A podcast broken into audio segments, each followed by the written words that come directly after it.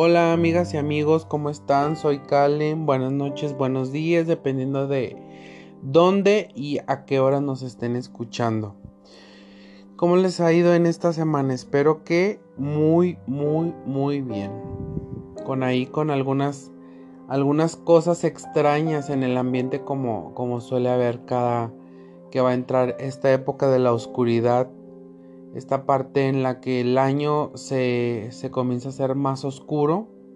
Y bueno, entramos en esta parte de la reflexión con nosotros mismos. Bueno, hoy es viernes viernes paranormal. Hoy vamos a tener las leyendas de algunos lugares, sobre todo de aquí de, de Guadalajara. Seguimos teniendo a nuestro invitado especial que ya va a ser parte de nuestros podcasts. ¿Sí?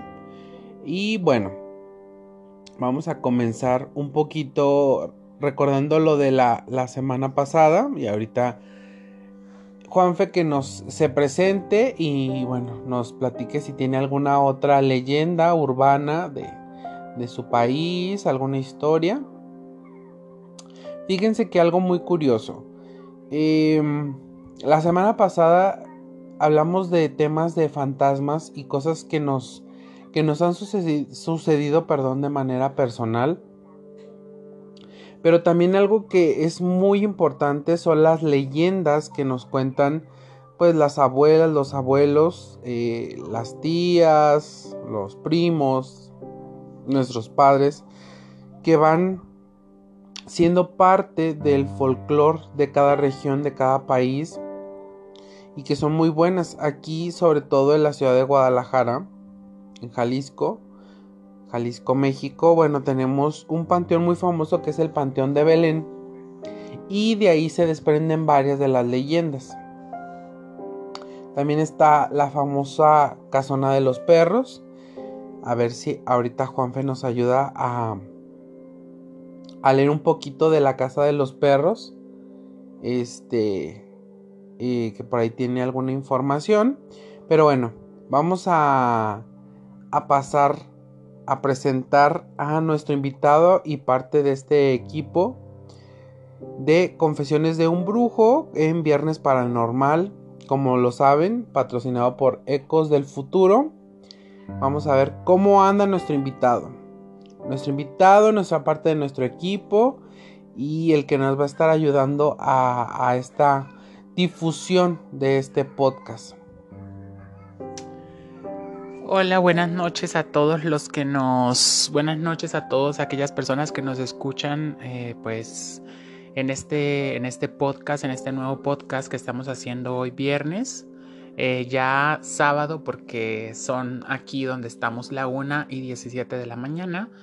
Esto, pero como sabemos que lo prometido es deuda y que habíamos quedado de hablar sobre cosas sobrenaturales o algunas cosas paranormales los viernes, estamos aquí cumpliendo esa promesa que habíamos hecho. Y bueno, como ustedes ya todos saben, mi nombre es Juan Felipe Morales, soy de Colombia y esto voy a estar eh, acompañando a Kalem durante los diferentes podcasts que él va a realizar durante eh, las próximas semanas tanto en los viernes paranormal como eh, siguiendo los podcasts de confesiones de un brujo, el cual es su proyecto particular. Muy bien, eh, como él mismo lo decía, estamos eh, hoy viernes, sábado ya por la, por la madrugada hablando de temas paranormales o sobrenaturales. La vez pasada tuve la oportunidad de contarle a todas las personas que nos escucharon eh, sobre el Silbón, que es una leyenda urbana de Colombia, del este de Colombia para ser más precisos, y de Venezuela, que es el Silbón. Ya conocemos la historia, se las conté la vez pasada del hombre que mató a su padre, que lo escuchan en, en silbar en diferentes calles de Colombia y de Venezuela. Pero sin embargo, hoy vamos a, hablar un poco más de, algunas cosas eh, referentes aquí a México, más referentes aquí a sobre todo a lo que es Jalisco, Guadalajara. eh, las historias que, que Calen me ha podido contar sobre por lo menos la casa de los perros, la cual es una casa sumamente misteriosa con una historia, una leyenda, un mito muy particular. El Panteón de Belén, que es otra de las de, los lugares también con más eh, visitas, precisamente por la cantidad de tumbas que hay y la historia que tiene el propio panteón o cementerio, como lo llamamos en Colombia. Entonces, muy atentos a, todo lo que vamos a decir en este programa. Realmente eh, deseamos que lo disfruten lo más que puedan, que lo escuchen. Siéntense, como dice Calen, con una taza de té, una taza de café a escuchar estos relatos que vamos a, hacer el día de hoy, que vamos a contar el día de hoy. Bueno, como bien lo decía este Juanfe, que así es como le decimos de cariño a muchas personas, eh, vamos a estar relatando algunas leyendas de México. De manera general, pero más enfocadas a esta parte de, de Jalisco. Fíjense que hay una historia muy interesante que se llama La pila de las culebras. Son muy cortas, pero vamos a estar dando nuestro punto de vista. Eh, se dice que en Tapalpa Existe una fuente o pila con cuatro serpientes talladas en piedra, de las cuales salen los chorros de agua. Cuenta la leyenda que las serpientes eran cuatro comadres del pueblo que acostumbraban a chismear barbaridades de la gente en el siglo XIX. Eran conocidas como las María Lenguas y solían reunirse en la fuente. Un día el indio Macario les advirtió no seguir con esa costumbre de hablar mal de las personas. Ellas se burlaron a carcajadas y le insultaron. Macario bebió agua de la fuente, mojó a las cuatro María y las maldijo en la lengua otomí, una lengua muy particular del occidente de aquí de México. Las cuatro María lenguas se empezaron a retorcer convirtiéndose en serpientes de piedra, quedando pegadas al lado del búcaro de la fuente. Fíjense que este tipo de leyendas, sobre todo donde se involucran personas que, lanzan este tipo de maldiciones, sabemos que hay muchísimas maldiciones a lo largo del mundo. El diamante Job, eh, la, esta famosa casa que investigaron los Warren, eh, que de hecho se desprende de ahí una de las películas que es El Conjuro. O La Maldición de Tutankamón. O La Maldición de Tutankamón también, que han sido parte de maldiciones de místicos, brujos o simple y sencillamente una persona. Ya en algún momento en Confesiones de un Brujo vamos a hablar de maldiciones para para entender un poco, un poco cómo se maneja este tipo de energía. Pero esta historia en particular me llamó la atención porque cómo, cómo la, las leyendas, las costumbres, pues hacen una historia. Sobre todo, por ejemplo, eh, una fuente que, que eran mujeres y que se sentaban ahí a chismosear, a chismosear de la gente del pueblo y pues obviamente a lo mejor el indio Macario harto de esto, pues empezó a, ¿cómo se puede decir? Pues más bien se hartó de esta, de estas lenguas, ¿no? Viperinas de esta gente. Entonces esta es una historia que como bien lo dijo, le digo, eh, es de Tapalpa. Tapalpa es un poblado que está cerca de, la ciudad de Guadalajara. De hecho es un lugar turístico, es un pueblo mágico donde cierra y donde hay muchas eh, montañas y es bosques. Un lugar muy, muy, muy hermoso para visitar. Y me imagino que, que en ese lugar hay más de alguna leyenda urbana, una leyenda del pueblo que como lo repito es un pueblo mágico. Búsquelo, googleenlo ahí en, en, internet. Tapalpa, Tapalpa, Tapalpa, Jalisco, México, para que conozcan cómo es. Bueno, tenemos también una, una leyenda que es la del charro negro. Es, eh, este se habla mucho en Tuxpan, Jalisco, y se cuenta de una leyenda antigua sobre un hombre vestido de charro color negro, montado en un caballo azabache. Se podía escuchar a lo lejos las pisadas de los cascos.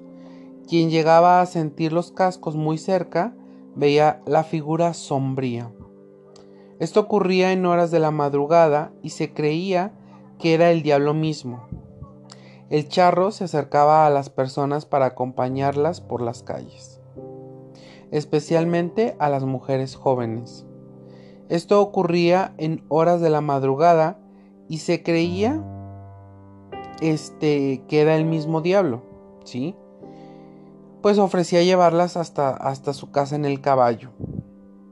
Si ellas ingenuamente aceptaban, el charro revelaba su forma real cuando ya estaban sobre el lomo del animal.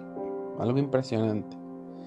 Se cuenta que el hombre crecía dos veces su tamaño y se encendía en fuego, incendiando a su víctima en las llamas del infierno.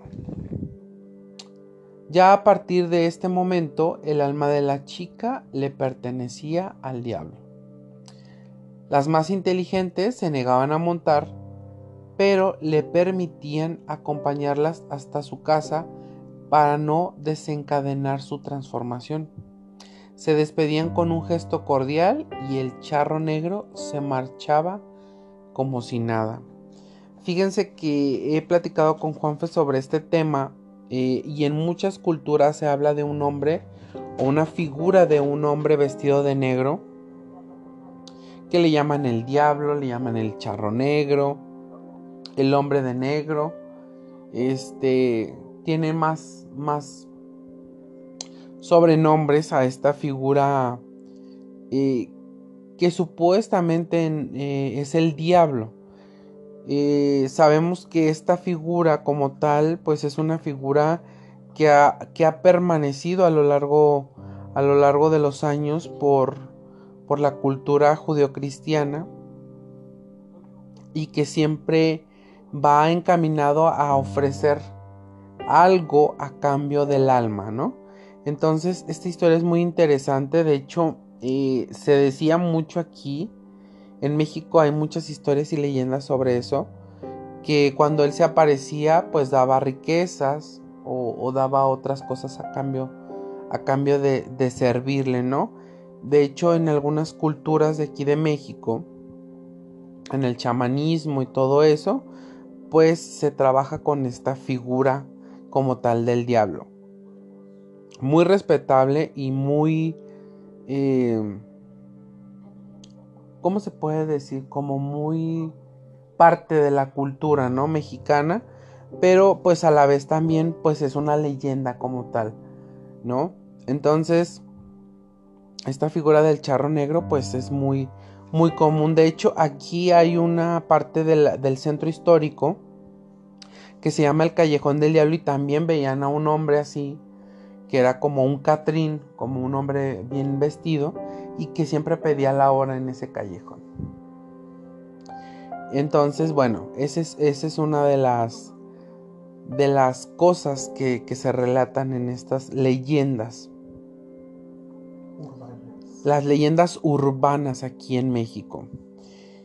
¿Tú qué es lo que comprendes o crees que es esta figura de un hombre vestido de negro, desde tu perspectiva? Bueno, creo que, más allá de, de, ser una perspectiva personal, quiero añadir algunas cosas sobre, sobre esta figura precisamente de la que estamos hablando que vendría a representar el diablo. Como tal, creo que es una figura que, debo decirlo, eh, trajeron los españoles desde Europa, obviamente, aquí a América, en donde se fusionó con las creencias de los nativos eh, de esta zona precisamente. Y fue de ahí donde nació esta mezcla de lo que conocemos hoy como el charro negro o el hombre de negro.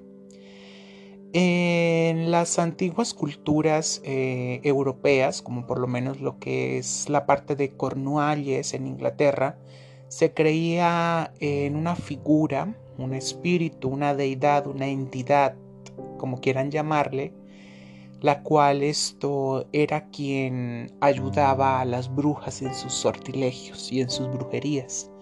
Lo conocían como The Black Man o el hombre de negro, o también como el hombre cornudo o el hombre astado. Este es una figura del folclore, por eso lo, reitero nuevamente, del folclore europeo, que los españoles y esto, los franceses terminaron trayendo junto con los ingleses aquí a lo que es América. Pero creería yo que esta figura que se logra ver es una entidad o es un espíritu de la tierra. Es eh, una deidad que se manifiesta en la figura de un hombre, eh, un hombre precisamente vestido de negro. Sabemos que el negro es el color de la tierra, es un, es un color tónico de la tierra. Y pues yo creería que precisamente de, se trata de un espíritu eh, que anda vagando en busca de personas a las cuales pueda a lo mejor reclutar o ayudar o e incluso se dice que se hacen pactos con este con este ser o con esta entidad y que él les da lo que deseen pero tienen que darle pues algo a cambio no o el alma. Y esto, si me lo preguntan personalmente, yo no creo en el diablo y creo que es algo que compartimos los dos. No creemos en el diablo ni en esta figura a lo mejor cristianizada que nos han dicho sobre, sobre el demonio con cuernos, cola, tridente, muchas veces pintado de rojo, o una cabra que simplemente se para en dos patas y habla a lo mejor pero son esto precisamente también cosas que el cristianismo se ha encargado de extender como cultura popular a lo largo y ancho de, toda América precisamente. Pero por mi parte yo diría que es una entidad o un espíritu de la tierra.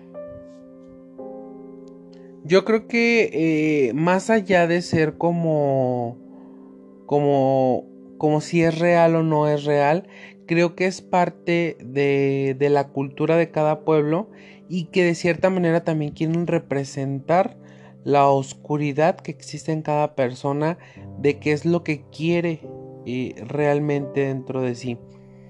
Si es cierto, la figura del diablo como tal en algunas, también en algunas culturas como o, religiones o creencias, como en el paganismo, en la Wicca, pues no existe como tal esta figura del diablo Sabemos que es como la toma de varias culturas y hicieron esta figura eh, antropomórfica del, del diablo, ¿no? Y sí sigue causando como escosor, como miedo en algunas personas, porque obviamente es parte de, del miedo que nos inculcan los papás, sobre todo cuando eres niño, y que te dicen que si, que si es esto te va, te va a salir el diablo, te va a llevar dices mentiras, ¿no? Y, de niño, por ejemplo, voy a, voy a querer hacer un paréntesis muy, este, muy contundente porque yo tuve esta experiencia con, con la figura del diablo. Y es de que desde niño yo tenía muchos sueños muy recurrentes con esta figura llamada el diablo. ¿Sí?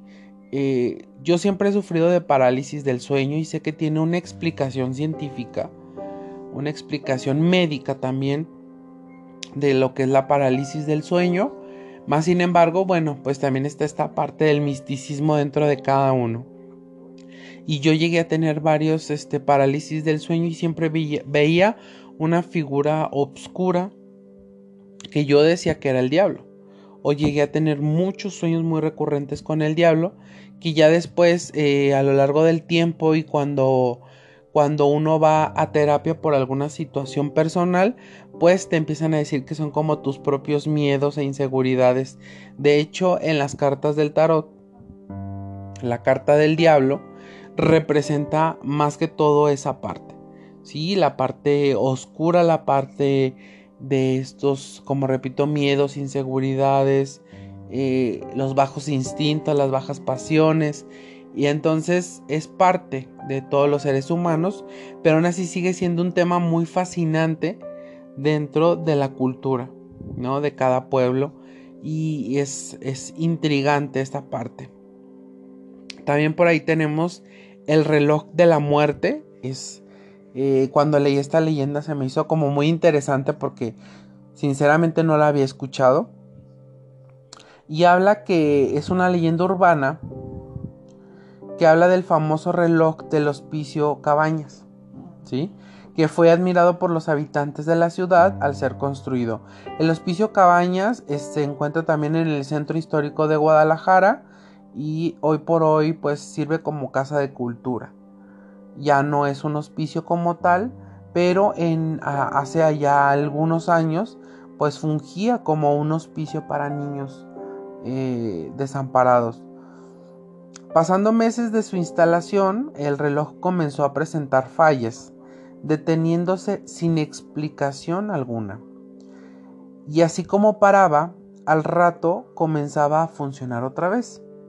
Esto sucedió durante un tiempo sin que nadie lograra dar respuesta al misterio. Podía detenerse a cualquier hora del día o de la noche sin ningún patrón. A la par de esos hechos, los niños del hospicio comenzaron a morir. Las monjas se percataron de que esto ocurría justo cuando el reloj se detenía. En 1952 el reloj de la muerte fue mandado a destruir. Yo creo que más allá de que sea una maldición del reloj o que el reloj sea el que estaba haciendo que murieran los niños, pues también tenemos esta parte de que son avisos de la muerte. De hecho, eh, se dice que cuando se manifiesta la, la, gran famosa leyenda de la Llorona, que Juanfe sabe mucho de ese tema, se dice que cuando ya pasa es porque va a, a ocurrir una tragedia, ¿no?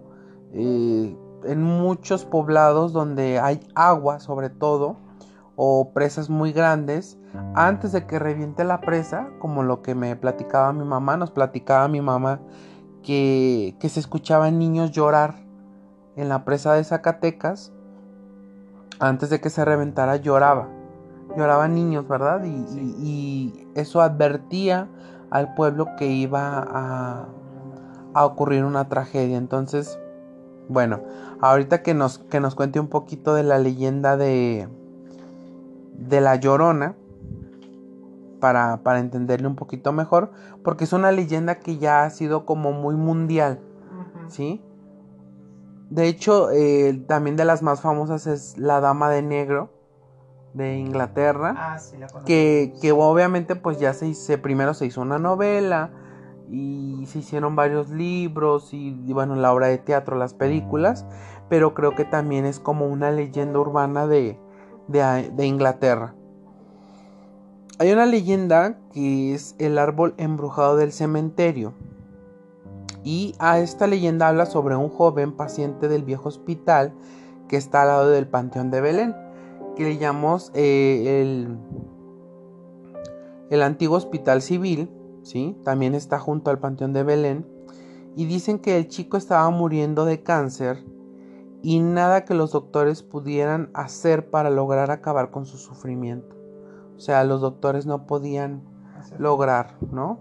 Este, que él sanara y pues tampoco lograban sanar.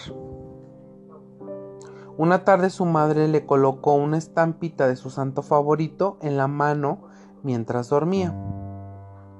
Al despertar, Santiago expulsó a su mamá de la habitación, maldiciendo y diciendo a grito furioso que no creía en los santos, ni en ella, ni en Dios.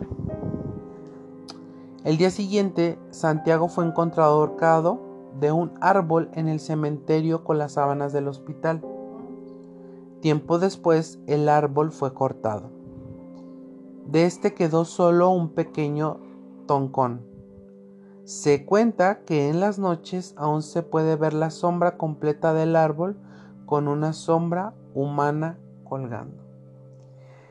El hospital civil es, eh, fue de los primeros hospitales donde se atendían eh, enfermedades este, eh, especiales y casualidad o causalidad estaba junto al panteón de Belén, ¿sí? Entonces era como esta parte de la de vivir y de morir, ¿no? Entonces, ese hospital sé que hay muchas leyendas y hay muchos doctores que han contado historias. De hecho, está la historia de la planchada, la ah, famosa planchada, ¿sí? Que es una enfermera que eh, se aparece a los enfermos terminales o que están muy graves y a, las pocas horas o al otro día ya están sanados, ¿no? Pero bueno, es parte también de las leyendas de los hospitales, sobre todo los doctores, enfermeras han visto a esta figura de una mujer eh, muy pulcra que vaya atiende a, los pacientes y luego cuando van las enfermeras que son de carne y hueso, pues se, se, asombran de que ya fue alguien a atender a estos enfermos. Obviamente también está esa leyenda que tiene tiene ya mucha historia. Fue por un desamor, por cierto, esa, esa leyenda de la planchada, de alguien que la enamoró y fue tanto su, su ira y su coraje con, con la vida que empezó a, maltratar a los pacientes. Y bueno, creo que hasta el final que murió, no se suicidó, murió por, porque se dejó morir. Y como penitencia, estas penitencias, eh, tan famosas, pues se dio la tarea de, de ahora atender a, a, los, a, los, enfermos, a los pacientes sin, sin ningún fin de lucro, por así decirlo, porque pues obviamente estaba pagando una, una, pena. una pena, ¿no? Como las ánimas del purgatorio o el ánima sola, que son parte de, de la cultura mexicana independientemente de, la religión o eh, de, de, de, la cristianización, pues sabemos que son almas que andan vagando por, por las noches, ¿no? ¿Cuántas veces no, no hemos escuchado ciertas situaciones en las noches? ¿No? Hay tantos videos por las redes, por YouTube y, y Facebook y Instagram, Twitter, donde se escuchan estos lamentos de, ánimas o espíritus. De hecho, ahorita que Juanfe nos cuente lo que él ha investigado sobre la Llorona, sobre esta leyenda de la Llorona, para entrar más en, el tema interesante que es eh, la Llorona. ¿Qué nos puedes hablar un poquito de, de lo que tú has investigado de la Llorona? Bueno, para empezar creo que es una historia bastante larga. Yo no sé si a lo mejor quisieras tú que la contara completa o, la dejáramos para otro día. No, puedes contarla. Muy bien. Esto, según eh, eh, lo que realmente he leído y los la investigación que he hecho personal eh, sobre este mito de lo que conocemos hoy en día como la llorona, es muy diferente a lo que nos quieren hacer pintar o a, o a lo que nos quieren hacer ver, ¿no? Porque todos conocemos la típica historia de la Llorona, de que fue una mujer que en tiempos, en tiempos hispánicos ya, ya los españoles habían llegado aquí a prehispánicos. Eh, habían llegado los españoles aquí a conquistar las Américas y eh, todos sabemos que, bueno, que fue una mujer que sufrió de una infidelidad y a causa de esta tristeza pues asesinó a sus dos hijos en un riachuelo, ¿no? Esta es la historia que todos conocemos, pero no es la historia real de la Llorona, no es la historia real de lo que aconteció o del espíritu que luego se vendría a convertir en la Llorona. Esto que nos dicen de que es una mujer que mató a sus hijos fue una, una estrategia más de la Iglesia Católica precisamente para poder asustar a sus fieles, para poder sobre todo asustar a, a los maridos que le eran infieles a las mujeres y también de asustar a las mujeres para que no descuidaran a sus hijos. Entonces todo fue una estrategia para poder controlar, seguir controlando y tener bajo control a las personas, ¿no? Ya que sabemos que el miedo fue la principal... Em, fue la principal medio por el cual los, la Iglesia Católica pues mantuvo su, su control sobre la gente. Pero la historia real eh, comienza mucho antes de la colonización de los españoles aquí en América, eh, particularmente aquí en México, en la ciudad de Tenochtitlan. Porque antes de que los españoles llegaran, en el reinado de Moctezuma, que todos conocemos, yo creo que los que sepamos al menos un poquito de historia sabemos quién es Moctezuma, ya que incluso nosotros en Colombia habíamos oído de este, de este gran emperador que hubo antes de que la llegada de los españoles. Y era pues precisamente que antes de que ellos llegaran en una laguna cerca de Tenochtitlan, eh, se veía salir a un espíritu de una mujer que estaba vestida de blanco, su cabellera, su cabellera o cabello era muy largo, tan que le daba hasta las le daba hasta la cadera, según lo que, lo que dicen los historiadores de aquella época. Y eh, también se decía que tenía unos pequeños cuernos en la cabeza, en la frente, ¿no? Entonces esta entidad, este espíritu salía de esta laguna y eh, en medio de la noche, cuando todas las personas estaban pues durmiendo, todos en la ciudad de Tenochtitlan, eh, salía a gritar por todas las calles, asustando obviamente a todos los que, los que vivían en esta, en esta ciudad y dejándolos completamente aterrados. Se cree que eh, era un grito muy, muy agudo, obviamente porque era una mujer la que se manifestaba en las calles y repetía constantemente, ay, ¿qué va a ser de mis pobres hijos? ¿A dónde podría llevar a mis pobres hijos para escapar de tan funesto destino?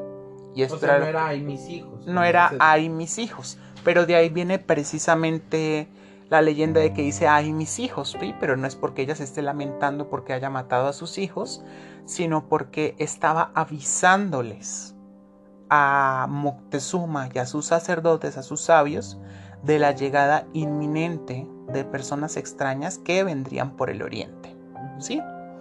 Entonces, esta entidad eh, salía todos los días, todos los días de esta laguna y daba su paseo por las calles de Tenochtitlan. Y ya Moctezuma, asustado de, de toda la cantidad de, de cuentos e historias que se estaban fomentando alrededor de esta figura, decide acudir a los sacerdotes. Decide acudir a los sacerdotes y a aquellos métodos de, oráculo que ellos tenían revisando las estrellas, revisando sus calendarios y todo esto. Y pues los sacerdotes llegan a la conclusión de que esta figura, esta entidad que sale de la laguna es nada más y nada menos que la diosa Cuatlicue. ¿sí? También conocida muchas veces como Tonantzin o Chihuatl, que es otro nombre que también con el que se le conoce que era la diosa Cihuatl, que es la diosa de la civilización y la diosa a la cual se le estaba precisamente dedicando un lugar muy especial en aquel tiempo.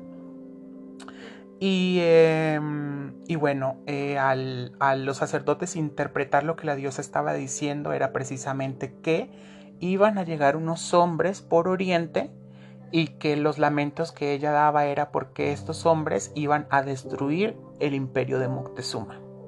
¿Sí?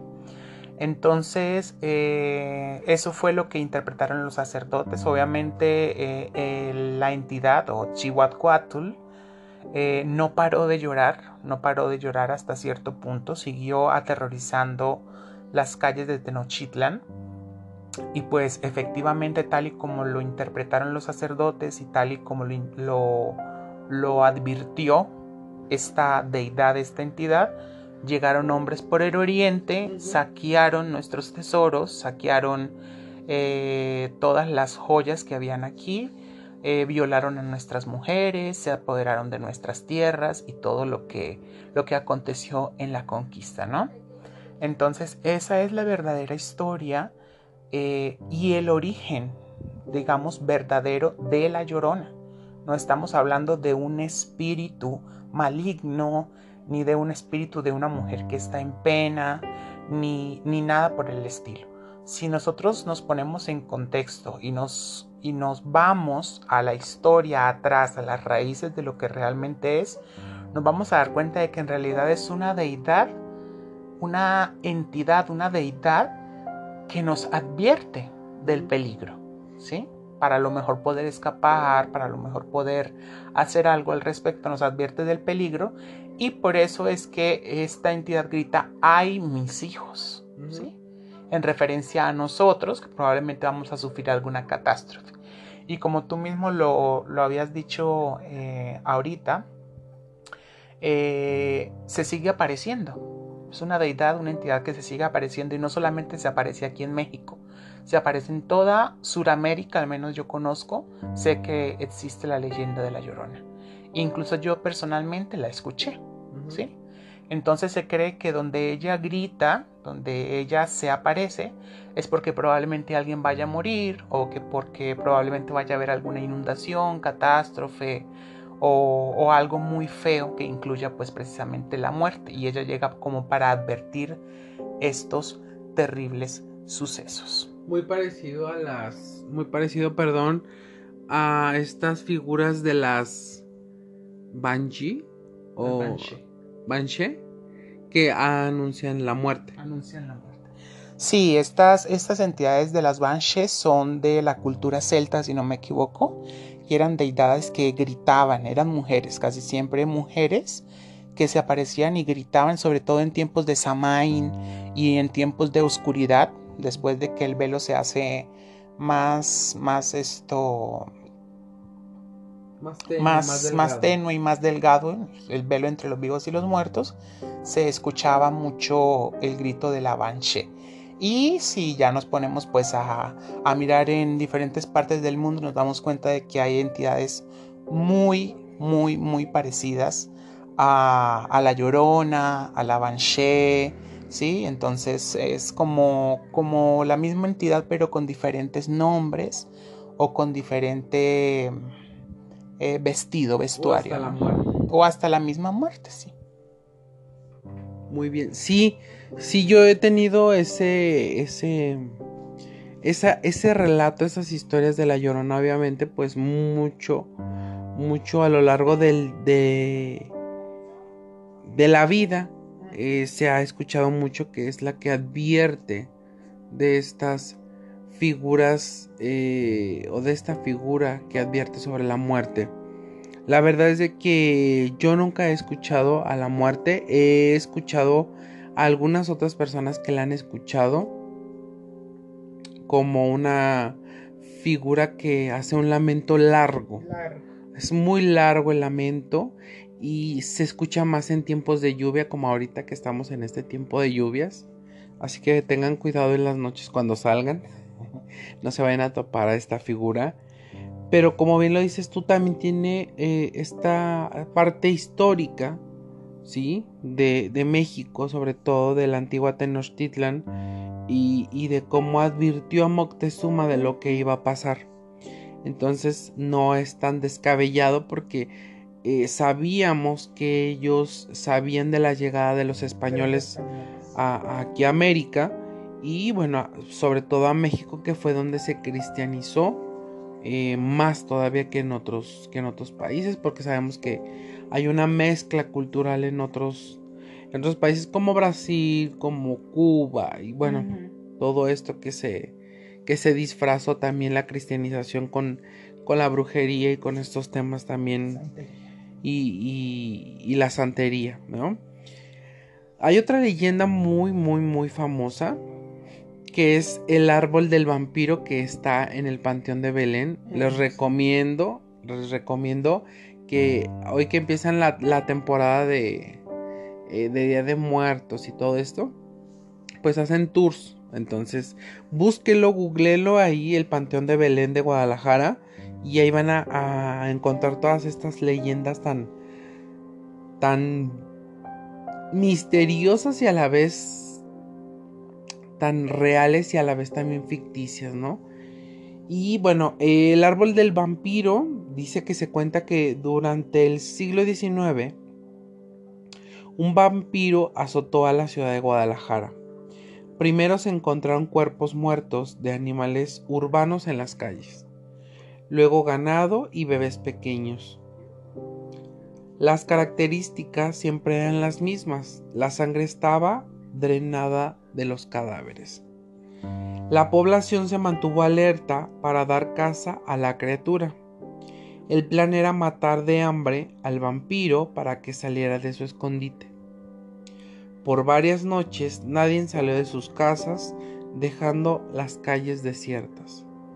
Cuando vieron la figura oscura de un hombre caminar por las sombras de la noche, la gente acorraló al vampiro y lo mató atravesándole con una estaca de madera en el corazón.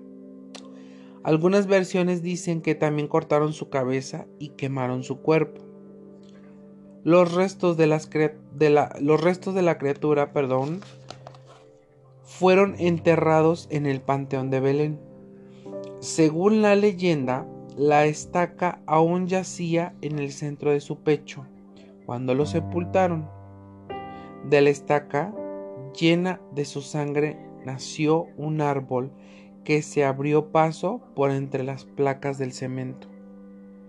Se cree que este árbol contiene el alma del vampiro que busca empujar el féretro hacia la superficie con las raíces para volver a azotar a la ciudad. También se dice que si el árbol muere, el vampiro va a volver. En el cementerio se puede visitar el árbol que está cercado por los cuatro costados. Algunos relatos dicen que la savia del árbol contiene sangre de sus víctimas. Por esta razón, cada raíz o rama que se asoma por entre la piedra es cortada y quemada. Otros relatos cuentan que han visto apariciones de las víctimas cerca del árbol. Algunos hasta aseguran haber visto unos rostros en el tronco. Toca ir a ver. Toca ir a ver. Toca ir a ver. Esta es una historia que sí pasó en Guadalajara. Eh, realmente, como siempre, siempre lo decimos, las leyendas son entre realidad y ficción. Y de boca en boca que van pasando, ¿no? Eh, hay algo muy, muy interesante. Porque cuando uno habla de estos temas, cuando uno se reúne con sus amigos, con la familia y empieza a hablar de estos temas, hay gente que tiene la misma o que ha percibido la misma energía. Sí, sobre todo de la llorona, mujeres de blanco, sombras que se aparecen en alguna habitación, en alguna casa, ¿no?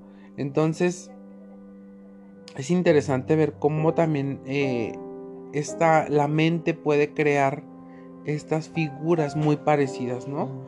Lo que es la psicosis colectiva, ¿no? Ya sabemos que, que si alguien grita es la llorona, pero pues no siempre es la llorona. También hay algunas ánimas, almas en pena, que, que suelen este, andar vagando por, por el mundo. De hecho, mi mamá nos contaba una historia. Se las voy a contar rápidamente eh, antes de que, nos coma más el tiempo. Y decía ella que, bueno, eh, cuando ella era muy joven, ah, el transporte era muy esporádico, no era como ahorita, no había tanta gente. Y eh, tenía una compañera que era muy devota de las ánimas del purgatorio. ¿Sí? Y bueno, mucha gente dice que son muy milagrosas, que son milagrosas y que cuidan a los que hacen oración, a las ánimas benditas del purgatorio o a las ánimas del purgatorio. Entonces, eh, platica que su compañera le contó que un día pues ellas entraban muy temprano y pues era cuando estaba muy solo. Y cuando ella estaba esperando el transporte, eh, vio que venían dos hombres, pues yo creo que se siente esta energía cuando alguien te va a atacar o te va a hacer algo. Que venían dos hombres a quererla como pues atacar, asaltar, no sabemos qué, qué intención tendrían con ella. Y lo único que ella hizo fue encomendarse a las ánimas del purgatorio y en eso ya también venía el transporte. El transporte al ver toda esta acción se para para que ella se suba y, y, le dice por qué no se subió la demás gente que estaba a su alrededor. Porque ya notó cuando, cuando estos dos, dos, los dos hombres que la querían atacar huyeron despavoridos, o sea, vieron que había, ¿cómo se puede decir? Había más personas alrededor de ella. Entonces se dice mucho de que las ánimas del purgatorio, cuando tú eres devoto de ellas y les haces oración, son muy protectoras y te cuidan en peligros, ¿no? Es lo que, lo que venimos diciendo sobre esta figura de, de las que te advierten. Y lo que dice mi mamá que pues tanto ella, o sea, su compañera no vio toda esa gente que se arrimó para como protegerla, pero el chofer y eh, las personas que iban en el transporte, pues sí vieron que había muchas personas a su alrededor y que estos hombres salieron despavoridos. Y pues siguió hasta la fecha, yo creo que esta, esta señora ha de seguir siendo devota de, de, las de las ánimas del purgatorio que también dicen que si tú no les eh, no les cumples te levantan para que les sigas haciendo oración o sea también es como esta parte de, de, miedo. Hay gente muy devota pero ajá exactamente lo que es tú me das yo te doy. Y si me vas a orar yo te voy a cuidar pero si no también te voy a recordar que me debes una oración no incluso hasta no sí sí sí sí también esta parte del castigo que que a veces no sabemos cómo son estas, estas energías sobre todo. Que son las ánimas, que son el ánima sola. Yo no sé mucho del ánima. El ánima de la basura. Mi mamá es este. Le es fiel al, ánima de la basura y cuando algo se pierde, ella dice que le va a prender una veladora y aparecen las cosas. No sabemos a qué se deba, pero bueno, es parte de, la cultura de la cultura mexicana. Hay otra historia y leyenda que es la de la casa de los perros. Y me gustaría eh, relatarles un poquito de esta casa. Esta casa está ubicada en el centro histórico de Guadalajara. ¿sí? Eh, tiene dos figuras de dos perros en, en la planta de arriba. Y bueno, se cuentan muchas leyendas, que si se aparece, que si no se aparece, que si vas y haces una oración al, al dueño de esa casa en el Panteón de Mezquitán, otro panteón muy famoso, pues la casa es tuya y mucha gente ha querido ir. Pero realmente pues hay una leyenda de trasfondo de esta casa, que es eh, la leyenda de la casa de los perros. Bueno, la leyenda de la casa de los perros que nos va a ayudar Juan fue a leernos un poquito de lo que él también ha leído sobre esta leyenda tan interesante que es la casa de los perros. Bueno, eh, según cuentan las leyendas eh, de que a principios más o menos del siglo XX, un rico comerciante de café llamado Don Jesús Flores habitaba en esto a lo que era una finca en la que pasó muchos años en completa soledad y a sus 70 años decidió buscar la compañía de una joven mujer llamada Ana González, con quien contrajo matrimonio.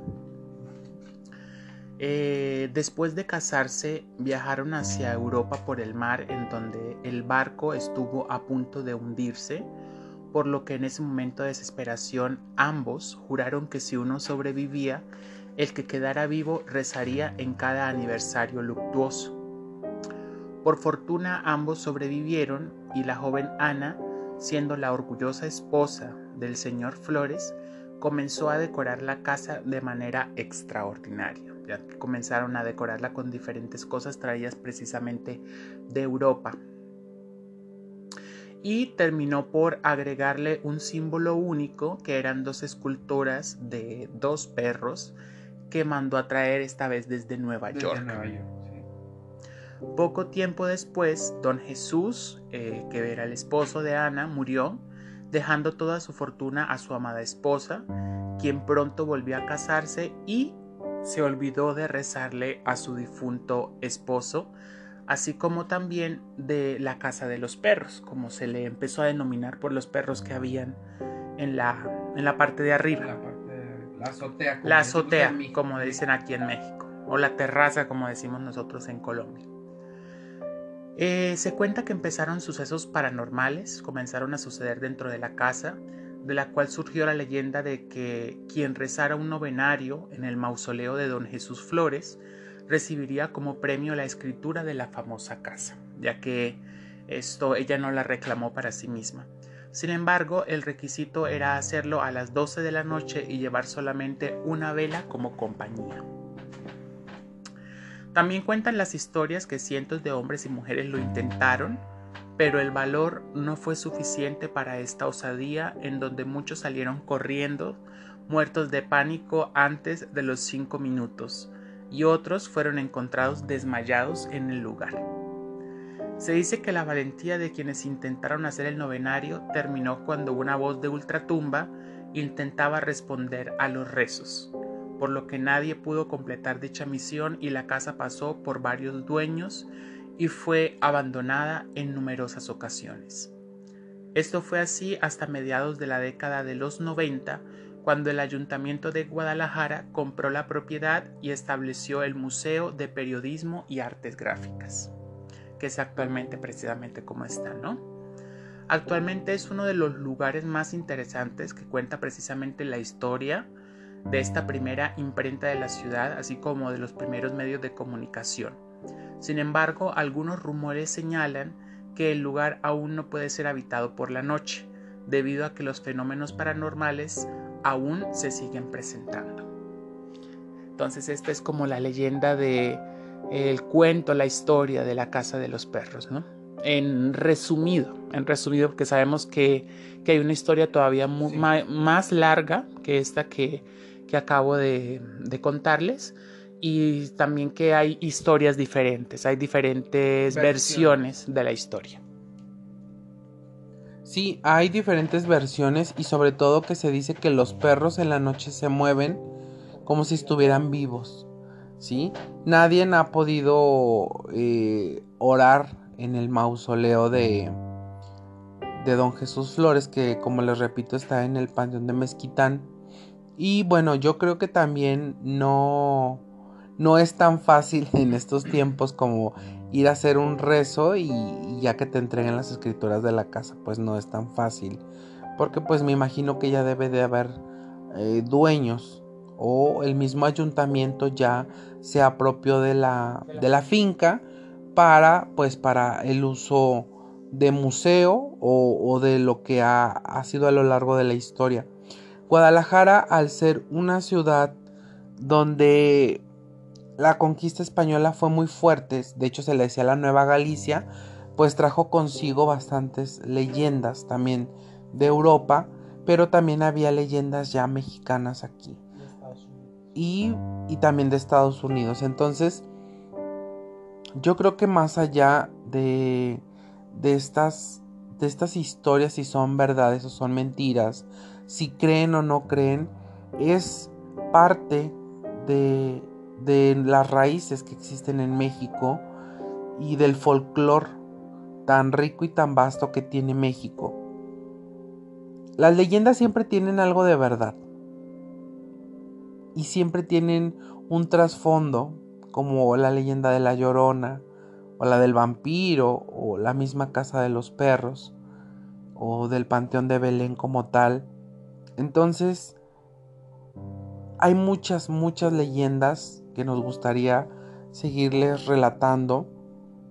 Hoy por hoy pues ya, ya hay historias más modernas que, que han salido por, por, la televisión, por el cine, eh, todas esta saga del conjuro, eh, de la noche del demonio, que han sido hoy por hoy viralizadas, pero que también pues fueron por así decirlo, leyendas o historias reales, entre comillas, porque aún no se ha, se ha confirmado que estas historias sean reales, ¿no?